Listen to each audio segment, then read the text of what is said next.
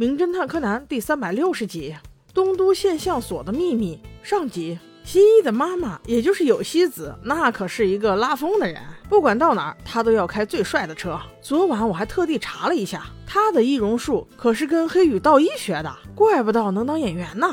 这回他好不容易回到东京，决定带着儿子和他那帮小同学一起去一个显像所看看，据说可以看到还没有上映的电影。一路上他停了一次车，接了个电话，他身后的一辆黑车也停了，然后又差点闯了次红灯，他身后的黑车也闯了。这很明显嘛，就是跟踪他。原来事态已经在向不好的方向发展。赤井秀一似乎已经查到了雪莉的情况，拿着他拍的照片在反复端详，而且这个消息也已经传给了黑衣组织。这次跟踪他们的黑车就是黑衣组织的人。有希子和现象所里的领导已经约好了。带着几个孩子在参观，接待他们的是两位男士，一个长脸的眼镜男，一个是大方脸先生。本来说好的七点钟就可以看上的电影，不知道是为什么，时间突然来不及了，把观影时间改到了晚上十一点。这下可麻烦了，有希子可是晚上的票就要回去了，她等不了这么久。但是几个孩子为了假面超人的电影，宁愿自己在这等到十一点呢。那个大方脸却说没有关系，没有关系，让几个孩子在我家睡一睡吧。晚上十一点多看完电影之后，我把他们给你们送回去。就这样，家长走了，留了五个娃在陌生的环境里。他还真是心大，比我都大。其实还有一点，我觉得不太合理。现在是大约七点，到晚上观影时间是十一点。中间只有四个小时，安排孩子们在一间办公室里面吃吃东西、玩一玩、聊聊天，不就过去了吗？非要去一个宿舍睡觉，话说这合理吗？那估计在柯南的世界就合理，不去宿舍哪来命案呢？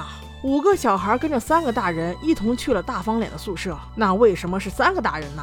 其中还有一个是邋遢男，因为犯了个严重错误，马上就要辞职了，所以这两天也是混日子。昨天晚上又去打麻将了，所以这会儿根本没精神，决定跟着他们一起回宿舍休息一会儿。这宿舍门一开，真是让人大吃一惊啊！什么叫做乱中有序？我算是体会到了。宿舍里就差连落脚的地方都没了，到处都落着各种文件、胶片和磁带，倒是没有什么食物残渣、灰尘垃圾之类的，就是东西实在是太多了。大方脸把五个小孩安排在床上。上，大家横着睡了一排，左边第一个就是灰原，下来依次是柯南、步美、元太和光彦。这就咋说别人家的孩子咋都那么听话呢？一躺到床上他就能睡着，我家孩子咋就不能这么乖呢？另外一个大方脸和邋遢男在沙发上睡，只有眼镜男回了单位。此时一片安静，所有人都沉浸在睡梦中。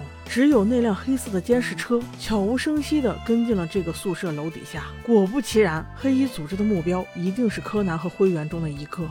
转眼几个小时过去，现在的时间来到了晚间十点半左右。突然间，有一个黑影竟悄悄地走进了这个宿舍。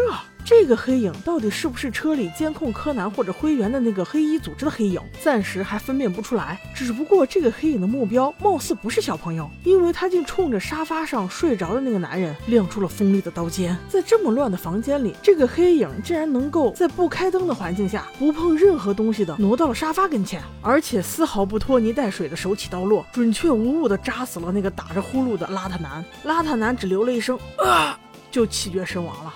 而这一声惊醒了所有人，基本上与之同步，柯南就冲了出来。开灯一看，大方脸先生正蹲在尸体旁边，不停问道：“你怎么了？”没想到在灯亮的一瞬间，大家都惊呆了，邋遢男竟然已经死了，凶手竟然来无影去无踪，在没有碰到任何东西的情况下全身而退了。这到底是怎么回事？我们下集再说。